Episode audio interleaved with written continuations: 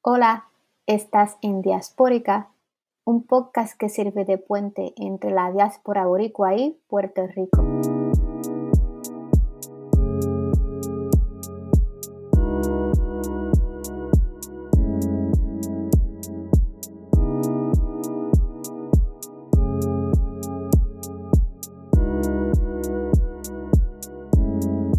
Saludos, esto es Diaspórica, un podcast que busca dar voz política y a la vez servir de puente entre la diáspora boricua y Puerto Rico.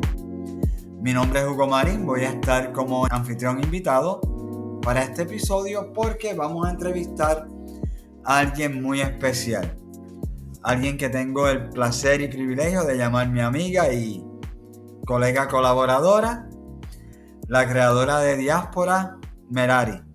Merari, bienvenida a tu espacio. Y gracias por sacar el tiempo para entrevistarme. Ah, como dije, para mí es un honor. Eh, Merari, cuando hablamos de hacer un podcast en que te entrevistáramos a ti, como que hablamos de diferentes temas, pero hay uno que es más importante ¿Qué puedes decirle tú al público que escucha de quién es Merari? La persona detrás de Diaspora. bueno, eh, soy una mujer puertorriqueña, eh, feminista, independentista. Eh, para los que no conocen muy bien el término feminista, creo en que las mujeres deben tener eh, la oportunidad de ocupar los espacios públicos, no solamente los domésticos, que también son importantes. Doméstico me refiero al hogar y los hijos, porque las decisiones que se tomen a nivel político y esos espacios públicos nos afectan a nivel doméstico y, y pienso que tenemos o debemos tener los mismos derechos que nuestra contraparte y el mismo apoyo también. Y, soy independentista también en el sentido de que yo creo que Puerto Rico debe ser libre, en el sentido de que podemos ser independientes de Estados Unidos. No tengo duda que tenemos las capacidades, que tenemos la gente, que tenemos los recursos para hacerlo. Nuestros recursos deben ser, estar en las manos de gente competente y deben ser bien administrados y gente que realmente quiera proteger a Puerto Rico, quiera proteger nuestros recursos naturales, quiera proteger a nuestra gente quiera proteger nuestros recursos gente que se queden en Puerto Rico, porque yo podido vivir en carne propia lo que es estar fuera, no es fácil. Y yo siempre, mi sueño era poder estudiar, quedarme en Puerto Rico y trabajar allá, y no, no, no pudo ser. Y pienso que parte de por lo cual yo estoy acá tiene que ver por la situación del estatus de Puerto Rico. Así que yo pienso que eso es algo que se debe resolver pronto o lo antes posible. Tenemos que luchar para que eso se resuelva y la idea que favorezco es la independencia de Puerto Rico. Soy trabajadora social, psicoterapeuta, profesora. Eh, tengo mi práctica privada, veo clientes en práctica privada, es lo que hago la mayoría del tiempo, eso es lo que me consume la mayoría del tiempo. Mi tiempo libre estoy con mi familia y también eh, participo de Boricuas Unidos en la diáspora y tengo este ah. espacio, tengo el espacio de diáspora. Merari, eh, hablaste de esas experiencias y de tu forma de, ver Tu perspectiva en relación a Puerto Rico. ¿Cómo se relacionan esas experiencias con la creación de el podcast Diaspórica? Eh, bueno, primero que he tenido experiencia política, por un lado, en Estados Unidos he apoyado a algunos candidatos para diferentes posiciones. Eh, y en, esa, en ese proceso aprendí ciertas estrategias eh, y el uso, cómo utilizar los medios sociales para llevar un mensaje. Una vez esos candidatos finalmente fueron electos y fuimos exitosos en esa campaña, yo dije, bueno, ¿por qué no utilizas esos talentos para trabajar por la independencia de Puerto Rico, por la descolonización de Puerto Rico y que habrá alguna organización aquí en la diáspora a la que te puedas unir. Y pues Boricuas Unidos me pareció que era un, buen pareo para mí, como un buen lugar para yo estar. Eh, tengo mucho en común con las personas que están en el grupo, somos independentistas, vivimos en la diáspora la mayoría y sabemos lo que es estar acá, sabemos lo que, cómo se mueve la política en Washington, D.C., eh, el discurso político lo entendemos muy bien. Es muy difícil a veces entender el discurso político de Estados Unidos mientras vives en Puerto Rico, porque en Puerto Rico pasan tantas cosas y estamos tan enfocados en lo que pasa allá, que a veces no tenemos mucho tiempo para sentarnos a, ver lo que está pasando acá. Entonces, cuando estamos acá, como estamos lejos de Puerto Rico, tenemos un poco más ese espacio para pensar y dedicarnos a analizar la política estadounidense. Y Boricuas Unidos pues tenía ese, ese, ese aspecto que me atrajo bastante. Y también mis experiencias personales con ser eh, parte de la diáspora, identificarme con la experiencia del inmigrante también. Y, hay muchos eh, puertorriqueños que pienso que quieren darse de pecho y decir que no son inmigrantes, como una manera también de, lo veo como un tipo de superioridad por un lado, como a veces les restregan a los demás inmigrantes que son ciudadanos americanos, como si eso le diera más valía a ellos que a los inmigrantes en Estados Unidos, que realmente eso no tiene nada que ver con el valor personal que uno tenga como ser humano. Y que a pesar de toda esa ciudadanía y toda la cosa, aún somos tratados como inmigrantes porque somos realmente un país extranjero que ha sido dominado por Estados Unidos tenemos nuestra cultura, nuestro lenguaje, nuestra idiosincrasia. Y cuando venimos acá, pues sí, somos, eh, actuamos y pensamos como extranjeros. A pesar de que tenemos unas políticas estadounidenses que dominan al país y algunos fondos federales y somos ciudadanos americanos, eso, eso es algo más artificial que está, en, está lo, se ha puesto encima de nuestra, nuestra identidad y nuestra política en general. Así que en el sentido de cómo entonces todo eso me lleva a diaspórica, es porque también he, estado en algunos esfuerzos eh, para que se dé un proceso de descolonización y hay grupos independentistas acá en Estados Unidos que han estado involucrados en esos procesos. Finalmente, la legislación que nosotros apoyábamos no se dio, así que no piensen que la legislación de Jennifer González y Nidia Velázquez es la que, por ejemplo, grupos como Boricos Unidos apoyaban y no estoy hablando a nombre de Boricos Unidos, pero puedo dar constancia de que Boricos Unidos estaba trabajando con, otra legislación. Y pues Jennifer González pues entró, pudo captar a Nidia Velázquez y ya esto se hizo en, puertas cerradas, esta legislación, y se presentó a finales del año pasado. Ah, se presentó entonces a la Cámara de Representantes. Entonces, en un podcast muy famoso en Puerto Rico, no voy a mencionar el nombre, se culpó a la diáspora independentista por este tipo de legislación. Y a mí me pareció algo muy desafortunado, muy desinformado, porque supuestamente no queríamos apoyar la legislación que se estaba presentando, que por primera vez tenía la libre asociación. Y yo, bueno, pues esta legislación se hizo a puertas cerradas, sin el input de los independentistas y la libre asociación. Hay cosas que tienen que realmente que arreglarse aquí en, en esta legislación y me parece que incluso nos llamaron a los grupos independentistas mentalidad colonizada por no aceptar una propuesta que es completamente incompleta, por no aceptar migajas. Entonces, pues yo dije, mira, realmente hace falta tener una voz en la diáspora que explique estas cosas, que le explique a los puertorriqueños a las puertorriqueñas qué realmente se está haciendo, qué está haciendo la diáspora, cómo piensan algunos, algunos líderes en la diáspora y para que den un poquito más de información a la ciudadanía y no sean desinformados. Y yo entiendo que estas personas tienen muy buenas intenciones y todo, pero ellos deben hablar con la diáspora antes de entrar en hacer estos comentarios en sus podcasts. Y así fue que surgió principalmente eh, Diaspórica. Yo iba a hablar contigo de esto más adelante, pero ya que lo traes a, ya que lo mencionas, creo que debemos hablarlo ahora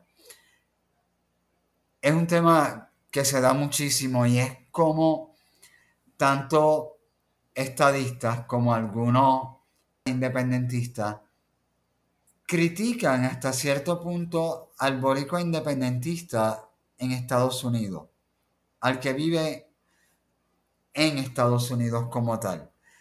Eh, le llaman, por ejemplo, o hablas mucho de independencia, pero vives en Gringolandia, hablan de independencia, pero se benefician de, estar viviendo en los estados. ¿Cómo tú defines el amor por Puerto Rico y la convicción a esta causa desde los Estados Unidos? Es que realmente yo voy a ser independentista, no importa en el lugar donde yo viva. Y que pueden decir que, bueno, pues si eres independentista, eso va a influir a dónde te vas a ir a vivir. Hay una cosa que se llama fuerzas sociales. Para el que no sabe lo que es, las fuerzas sociales son cuando se establecen políticas públicas que llevan a la población a tomar ciertas decisiones que van más allá de la decisión individual ser humano. Si es una decisión individual, eh, coger un pasaje e irme en ese sentido, ¿verdad? Porque yo voy al website, tomo la decisión, hablo con mi familia, que me voy, etcétera. Agarro mis cosas y me voy. Eso parece ser una decisión individual. Pero hay algo que se llama fuerzas sociales que hacen que una masa de personas a la misma vez tomen la misma decisión. Eso no es casualidad. Entonces hay unos agentes a cierto nivel, a cierto nivel que están tomando unas decisiones que están causando que la gente se vaya del país. Entonces, cuando tú simplemente señalas con el dedo, esta persona se fue, que no es independentista, tú estás dejando de, a un lado el darle o asumir o darle la responsabilidad a la gente que realmente es responsable porque nosotros nos tengamos que ir del país, que se nos hace más rápido irnos a Estados Unidos por la ciudadanía americana. Sí, es más fácil, pero si yo tuviese la ciudadanía española, si tuviese la ciudadanía chilena o tuviese la, la ciudadanía china, estaría allá. Entonces, o sea, que no tiene nada que ver con que sea Estados Unidos o no sea Estados Unidos, es cómo están establecidas las relaciones entre Puerto Rico y Estados Unidos. Eh, así que yo pienso que esa crítica es un poco, se queda muy corta, eh, explicando realmente lo que ocurre. Eso no tiene nada que ver con tu ideal político, sino con las circunstancias sociales en las que tú te encuentras en ese momento y cómo hay líderes a través de los años que no pensaron en nosotros. Cuando yo estaba creciendo en los 80, cogiendo prestado, eh, las personas que vinieron antes que nosotros en términos generacionales, votando por ciertos partidos políticos que nos llevaron a la situación actual. Puedo decir que algunos fueron engañados, puedo decir que algunos quisieron creer la mentira y estos líderes continuaron turneándose el poder. El Partido Popular Democrático y el Partido Nuevo Progresista, para llamarlos por su nombre, y han llevado al país a la ruina. Entonces, culpar al individuo que tiene que agarrar sus bártulos e irse, independientemente que sea independentista o popular, se queda muy corto. Así que yo pienso que tenemos que empezar a atribuir responsabilidad a quien responsabilidad realmente la tiene. ¿Cuán necesario e importante es la sincronización entre el puertorriqueño en la diáspora, el puertorriqueño en la isla, en la lucha por la independencia? Bueno, esa parte también es importante, ¿verdad? Hacen falta independentistas aquí en Estados Unidos hacen falta independentistas que sepan cómo se mueve la situación en Washington, que puedan hablar con diferentes personas que están en posiciones de poder, que conozcan cómo es la dinámica política en Estados Unidos y cómo uno se puede insertar en esa dinámica política. Porque hay algunos grupos independentistas que realmente la presencia que tienen en Washington o en Estados Unidos es muy poca, porque no, eh, y yo lo entiendo, porque es como que ellos entienden que no quieren darle más poder del que tienen o importancia a Estados Unidos y el poder que tienen sobre Puerto Rico, metiéndose allá al Congreso y todo ese tipo de cosas, o escribiéndole cartas a Biden o lo que sea, o al presidente de Estados Unidos. Eh, pero realmente entonces esos espacios son ocupados por entonces eh, la contraparte, los estadistas. Entonces, le estamos dejando el terreno de juego abierto, el campo de juego abierto a, la oponente. No puede ser. Entonces después ellos creen que lo único, la única opción que, que, se apoya en Puerto Rico es la estabilidad. Y eso es lo que se ha hecho, eso es lo que ellos lo han logrado. Entonces nosotros necesitamos también un grupo de personas que esté acá llevando el mensaje diciendo no. Hay un grupo de personas que no creen en la estabilidad y porque no creemos que este asunto de la igualdad y la ciudadanía americana y los fondos federales, como lo han llevado, el discurso que han llevado, nos va a llevar a, la, realmente desarrollarnos plenamente como país. Así que yo pienso que es importante. Eh, además de que han habido otros líderes en el pasado, han vivido en Estados Unidos y han estado en, la diáspora. Así que eh, muchos de los movimientos revolucionarios han estado haciéndose desde acá. Así que... Oscar López, Lolita, Ajá, exacto. Alvis. no terminamos. Melari, hace un ratito, me voy a dar un poquito atrás, estabas hablando de el, proyecto de estatus que presentó Jennifer González. Bueno, perdón, no lo presentó Jennifer González, pero acá en Puerto Rico, yo estoy ahora mismo en Puerto Rico, ella hizo ver como que ella fue la persona responsable de que este proyecto se presentara. Mm. Sin embargo, cuando pero el primer proyecto que ella trató de presentar en Washington era uno de estadidad solamente. Pero luego como que la realidad se distorsionó. ¿Tú puedes explicarnos un poquito, quizás clarificar de cómo fue que llegó de un proyecto que era solamente de estadidad, cómo pudo la diáspora poner, ejercer quizás presión o cabildeo de alguna forma para que se incluyeran otras soluciones al problema del estatus? Bueno, el problema que hemos tenido es que estas personas que, promueven la estadidad quieren ser ellos solos la única opción en cualquier este, legislación o quieren ser la única presencia en Washington. Entonces, los independentistas que estamos acá estamos luchando para nuestra inclusión, que realmente eso fue algo que dijeron en, en podcast que, que mencioné anteriormente, que nos criticaron, que nosotros no queríamos sentarnos a la mesa a negociar, cuando realmente lo que hemos estado tratando de hacer desde el principio es sentarnos a la mesa a negociar porque de hecho, eso que dices de Jennifer González, que se proclama como la que es el proyecto de ella, eso lo que hace es que la saca ella del closet de cierta forma, porque los independentistas hemos estado denunciando que ese proyecto se hizo detrás de eh, puertas cerradas con los, los estadistas y no nos invitaron a nosotros. Y nosotros tuvimos que hacer piquete al frente de la puerta de Leader Hoyer para que nos invitaran. Y finalmente se dieron ciertas reuniones, ¿verdad? Para que se incluyeran otras opciones en esa legislación. Y Líder Hoyer se conoce que es un proponente estadista de toda la vida, que apoya la estadidad. Entonces, que no nos vengan a decir que nosotros no quisimos negociar en ningún momento. Ellos nos excluyeron a nosotros.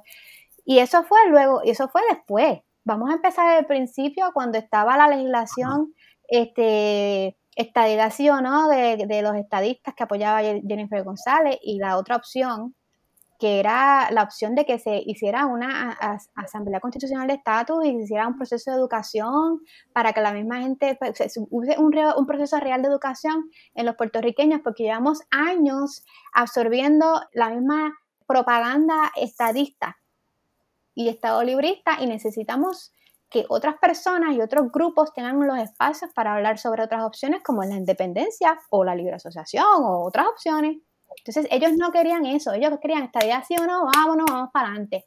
Pues entonces pues se creó un proyecto de estatus, un proyecto de estatus que eh, Jennifer González no apoyaba, pero que realmente no, ese proyecto de estatus no defendía un estatus en particular, más bien lo que hacía era establecer los procesos para que se diera ese proceso, esa, se comenzara a discutir eh, el estatus de Puerto Rico y se llevaron a acuerdo de cuál iba a ser el proceso para finalmente la, solucionar el proceso de estatus. Y entonces, pues eso fue, ese proyecto eh, de estatus fue eh, eh, llevado por Nidia Velázquez y Alexandra Ocasio Cortés. Entonces, siempre estuvieron como que en el debate ¿verdad? público esas dos opciones hasta que finalmente, aparentemente, lo que se dicen algunas personas es que Nancy Pelosi fue la que asignó a Leader Hoyer y le dijo, mira, hay que llegar a un acuerdo de estatus eh, unen a estas dos partes para que lleguen a un proyecto de consenso. Entonces, ahí es que viene el mm. supuesto término de consenso. Este proyecto de consenso, que de consenso realmente no tenía mucho, porque primero porque se reunieron a puertas cerradas, no se sabía que se estaba desarrollando este proyecto, fue que después algunos líderes en la diáspora se dieron cuenta de que esto era lo que estaba pasando a tras puertas cerradas y tuvieron que confrontar al líder Hoyer sobre esto. Que él decía que él había hablado con la, la parte, la otra parte eh, no estadista y cuando se preguntó con quién él no sabía, él no, tenía nombres que dar. Entonces, eh, eventualmente nosotros fuimos a Washington, cuando digo nosotros hablo de Boricos Unidos y otros grupos de la diáspora, fuimos a Washington, pero fue a apoyar el proyecto de Nancy Velázquez. Realmente nosotros, eh, nunca apoyamos ese proyecto de consenso, más bien siempre apoyamos el proyecto de, de, de Velázquez y Alessandro Casio Cortés. Entonces después, Nidia Velázquez sabe con que ella está apoyando ese proyecto de consenso con Jennifer González. Y ella dio sus explicaciones para hacerlo, ¿verdad? Porque es que lleva un consenso. Y después Alexandro Casio estuvo callada por un tiempo en cuanto a ese proyecto de consenso y finalmente estaba allí. Pero no, se me, acuerdo, no me acuerdo si lo endosó o no, no estoy segura, en la Cámara de Representantes el día que se presentó. Sin embargo, eh, por lo que entiendo, parece que lo que terminó presentándose iba más de acuerdo con lo que propuso AOC y Nidia Velázquez que a lo que originalmente quería llevar Jennifer González. Sí, eh, porque estaba más viciado hacia la estadidad, entonces cuando se metió ahí eh, Nidia Velázquez lograron hacer como transar en algunas cositas, no te puedo dar detalles ahora mismo de cuáles son esas cosas, ah, van a haber otros podcasts que van a hablar sobre esos detalles, pero eh, realmente lograron, sí, un pulseo y que se lograra poner estas otras opciones ahí y, explicarlas un poco, pero realmente no sé si todos están complacidos en cómo se definió la, independencia y la libre asociación.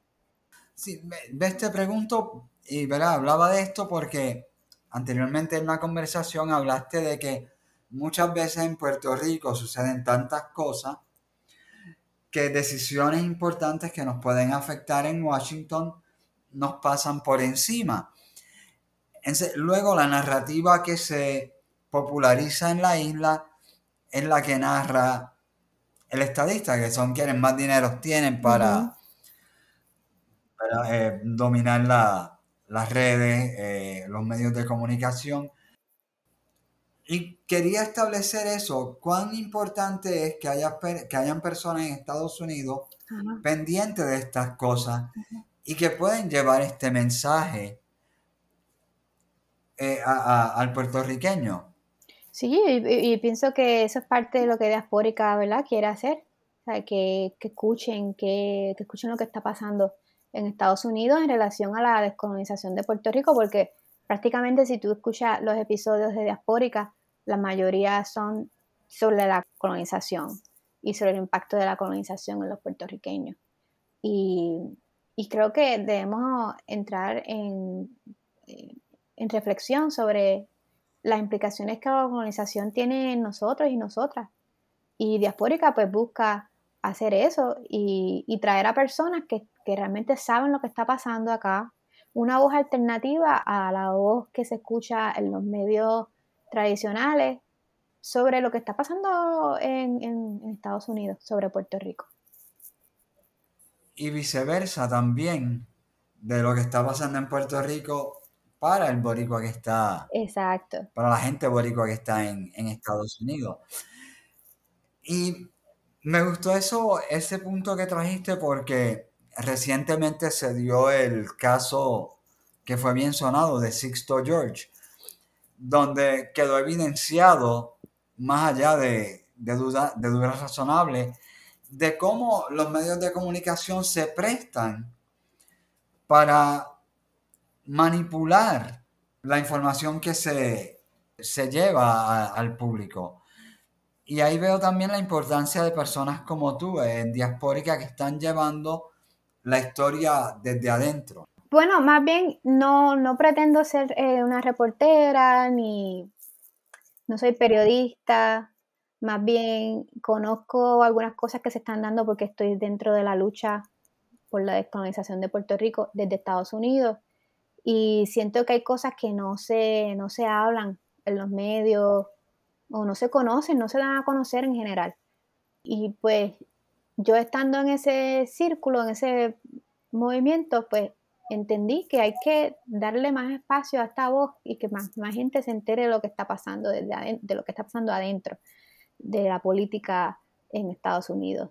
Eh, y, por eso diaspórica. Yo quiero que la gente, ¿verdad?, que está metida en esto, que, está poniendo el pellejo en esto, venga a diaspórica y hable y cuente. O sea, que cómo le va, qué piensan, qué está pasando no es como informativo en el sentido de aquí tenemos las noticias, bla, bla, bla, porque realmente no es así, pero sí es como eh, contar un poco la experiencia de, ellos y de lo que está pasando desde su punto de vista. Al principio de que empezamos a hablar, dijiste que te identificas como feminista. ¿Cómo se refleja tu feminismo con la lucha por la independencia de Puerto Rico, la descolonización y el concepto de diaspórica en general? Bueno, primero que nada es que una mujer está detrás del podcast, lo está produciendo, está generando las ideas, sí, con cierto, cierta retroalimentación y consejos de personas a su alrededor o a mi alrededor para hablar desde mi primera persona, pero es una mujer la que está detrás y para mí eso es sumamente importante porque en estos espacios políticos hay muchos hombres y lo estoy diciendo porque yo, yo ocupo esos espacios también. Y necesitamos tener también las mujeres algo que decir sobre estas cosas. Eh, no puede ser simplemente que, ah, por ejemplo, y esto no se relaciona con diaspórica, pero que en Puerto Rico se está hablando sobre la licencia menstrual y lo que tú ves es un montón de hombres hablando sobre el tema. Acá, por ejemplo, cuando se habla del aborto, lo que tú ves un montón de hombres hablando sobre el tema. Entonces, ¿por qué las mujeres no están ahí? Hay muchísimas razones de que tienen que ver con la desigualdad, eh, cómo las mujeres se sienten también estar rodeadas de hombres nada más. Es algo que tienen que tomarse en consideración, importante. Eh, no es lo mismo. Eh, muchas mujeres lo, lo han hablado conmigo de cómo se sienten cuando interactúan con una mujer versus con un hombre en ciertos aspectos también si el ser minoría en ese sentido eh, puede ser incómodo. Así que para mí, el que haya una mujer detrás de diaspórica entrevistando a figuras que tengan que ver con la política, eh, pues es importante. y por eso también el nombre es diaspórica, porque es desde la diáspora y es un nombre eh, femenino, mujer.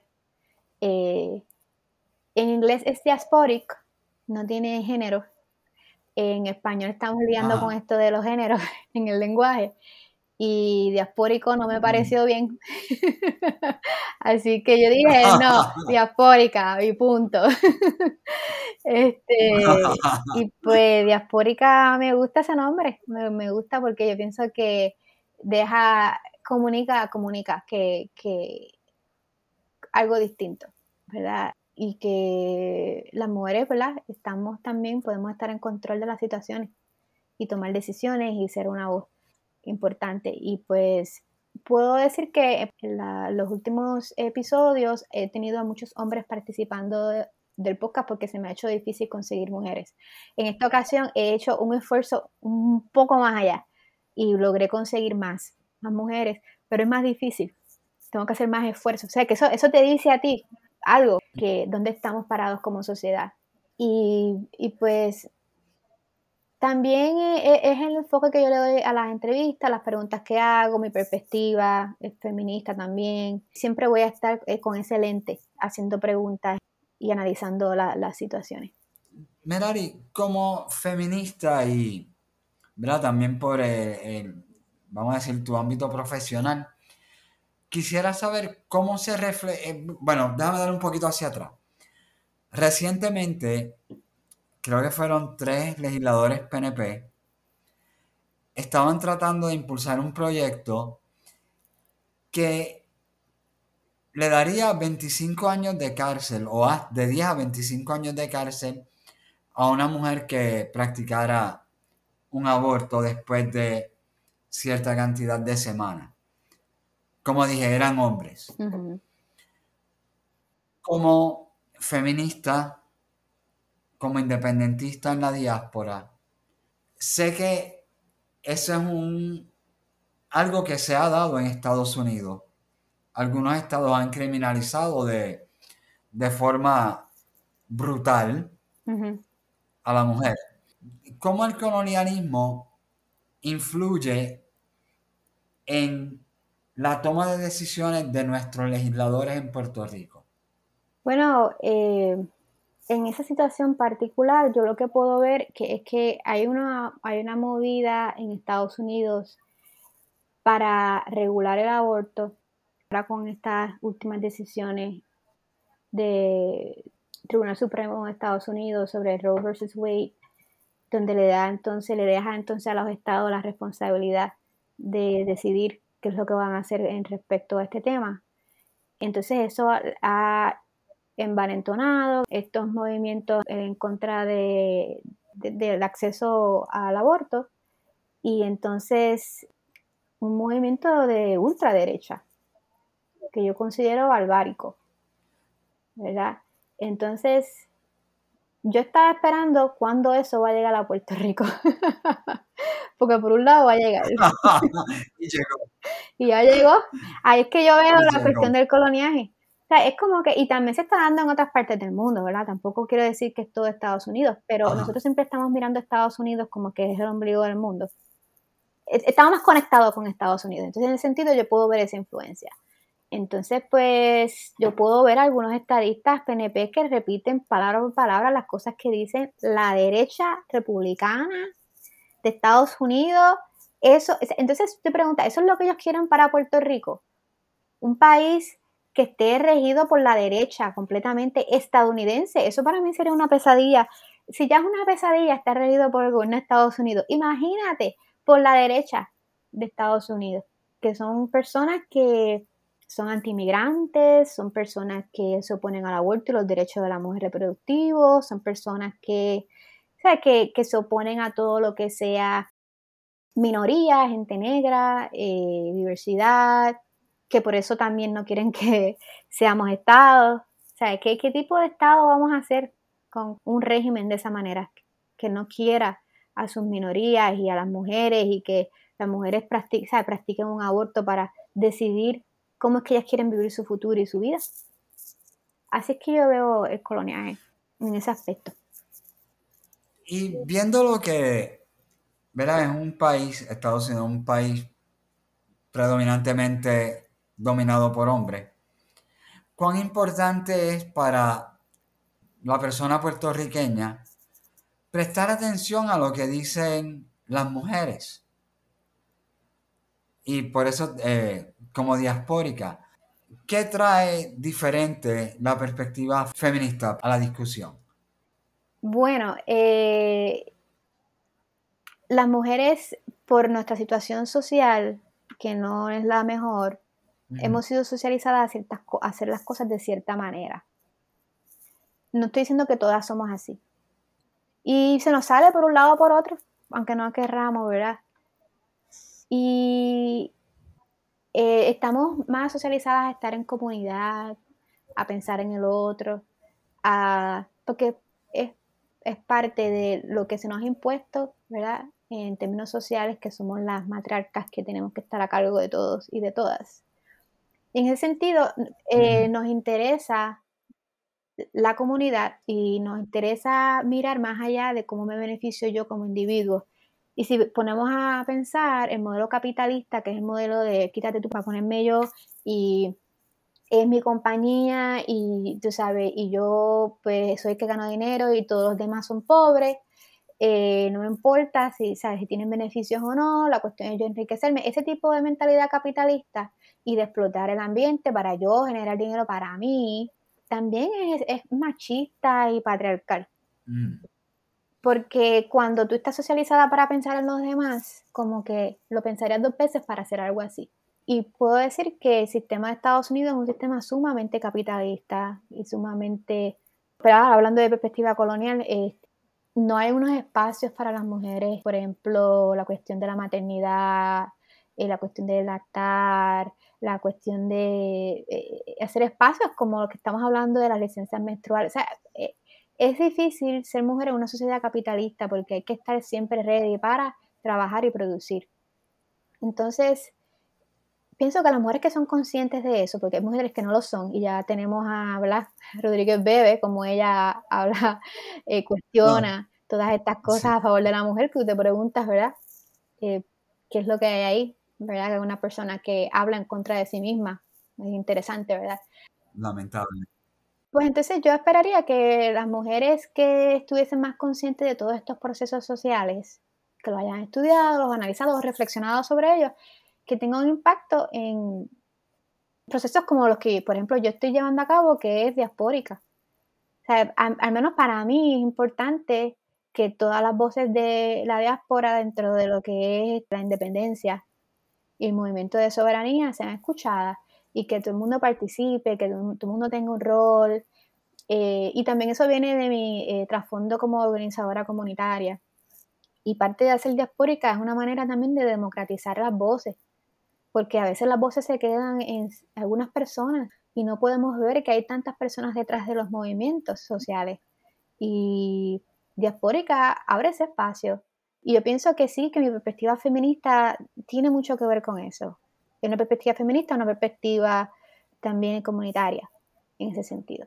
Hablando de diaspórica, vamos a tomar una perspectiva técnica al programa. El la pasada, ¿le podemos llamar temporada? Sí, sí, claro. ¿Sí? ¿De cuántos episodios fue la temporada pasada en total? Fueron 10. 10 episodios. 10 episodios. Y estuvieron centrados en el coloniaje, ¿correcto? Ahora viene una nueva temporada. Sí. Eh, ¿Qué visualizas que va a ser el eje que mueve la nueva temporada de Diaspórica? bueno, vamos a seguir con el tema del colonialismo, pero vamos a traerlo desde diferentes perspectivas. Estamos pensando en un momento traer eh, una persona que hable de la perspectiva de eh, psicológica. y yo creo que ella ya estuvo en la temporada anterior. Lo vamos a hacer otra vez con otra, otra investigación que hizo sobre la experiencia del coloniaje y cómo eso nos impacta psicológicamente vamos a tener debates también sobre las diferentes opciones de libre asociación e independencia y vamos a tener también discusiones sobre las diferentes preguntas que se hacen en los medios sociales sobre la estabilidad y sobre la independencia. Hay muchos mitos y narrativas en los medios sociales sobre, y en general, porque a veces hay cosas que yo escucho en los medios sociales que también puedo hablar con mis abuelos y familiares y ellos las repiten y ellos no están en los medios sociales. O sea, que es como que estas personas han tenido éxito en llevar este discurso político que ha estado en la comunidad y lo han insertado en los medios sociales. Los medios sociales son un reflejo de la realidad. Entonces, pues buscamos cambiar un poco ese eh, discurso eh, para que haya una, tipo, una educación también en, relación a, estas opciones, porque como ya sabemos, en el caso de Six Church, estos, los medios están controlados por ciertos sectores. ¿Verdad? Entonces, pues necesitamos crear más espacio donde la gente pueda escuchar y pueda pensar inteligentemente sobre estos temas, en vez de estar simplemente en los medios sociales con el Tommy Dame y tal, no, incluso hay algunos programas que de televisión que eh, realmente tú dices, realmente esto es un debate, de verdad que esto es una discusión sobre un tema de, de forma seria, mira, estamos hablando sobre situaciones serias de Puerto Rico y, esto, y tú interrumpes constantemente a la persona que está hablando, no le dejas terminar sus ideas, eso no lo vas a ver tanto en diaspórica, yo espero, Hasta ahora he tratado que no sea así, eh, que la gente pueda llevar su idea, ¿verdad? Y e, e, en ese sentido eh, es distinto. Melanie, tú trabajas a tiempo completo, también colaboras con organizaciones, ¿verdad? Como Bot PR tienes muchas cosas eh, en tu plato. Y también sacas tiempo para hacer diaspórica, que no es fácil. ¿Qué te mueve a hacer esta labor para llevar este podcast al mundo? Eh, tiene que ver con el amor a la patria, tiene que ver con el amor a Puerto Rico y que ha cobrado diferentes matices a través de los años, eh, especialmente luego de emigrar a Estados Unidos. Pienso que se ha intensificado mucho más. Y también tiene que ver, además del amor a la patria, el coraje que me da por las falsas narrativas que a veces escucho en los medios y a veces me pregunto si estamos pensando bien lo que está pasando, si estamos analizando las situaciones correctamente, o al menos no puedo decir que hay una forma correcta de ver las cosas porque la realidad puede ser relativa, pero al menos que se ocupen unos espacios para reflexionar. Y yo veo que eso es muy poco, se da muy poco.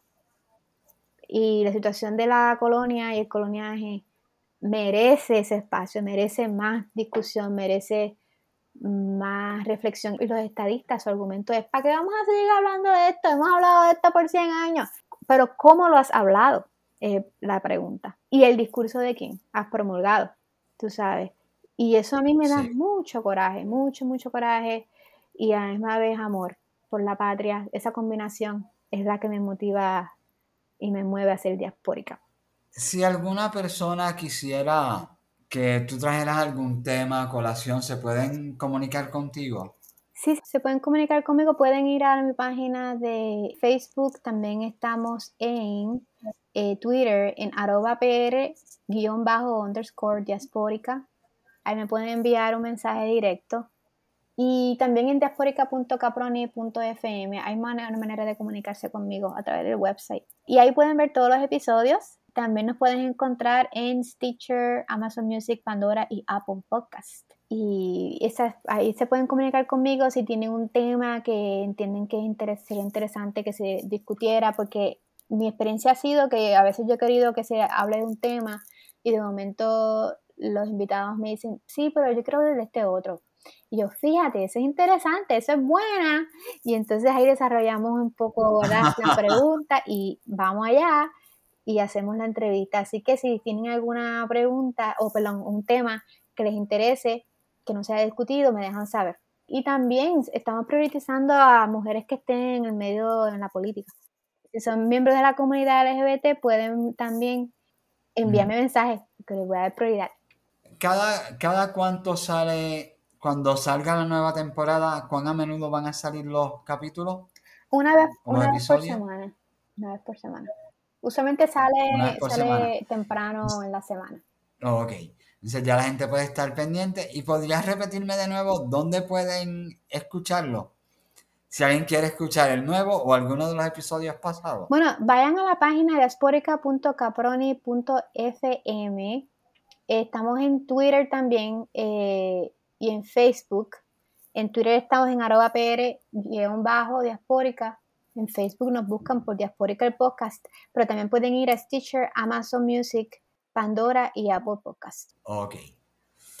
Caramba. Merari, yo quiero darte las gracias por permitirme estar en tu espacio en Diaspórica. Para mí ha sido más que un honor. Eh, pero antes de despedirme, ¿hay algo que quisieras decirle a las personas que te escucharon y te apoyaron durante la temporada pasada? Bueno, lo que les puedo decir es muchas gracias. Realmente no esperaba tanto apoyo. Eh, estuve muy emocionada viendo todos esos downloads alrededor de diferentes partes del mundo, incluso Francia, Alemania. Me hizo consciente de que estamos en todas partes y, y, que hay ciertas comunidades que eh, tal vez no estamos muy pendientes fuera de Estados Unidos. Y Estados Unidos, por supuesto, y Puerto Rico, obviamente siendo presentes. Eh, así que sigan dándole downloads, sigan mirando, viendo a Diaspórica, escuchen el programa, apóyennos. Eh, lo hacemos de corazón, lo hacemos en nuestro tiempo libre, realmente esto lo hacemos por amor a la patria. Y no ganas ni un centavo por ello. Exacto. Caramba. Gracias, Merari, de nuevo. De nada. Cuídate mucho y gracias por entrevistarme. El placer fue mío, como siempre. Gracias por haber escuchado este episodio si les gustó y les pareció interesante, compartan y los esperamos en nuestro próximo episodio de Diaspórica, un podcast que sirve de puente entre la diáspora boricua y Puerto Rico.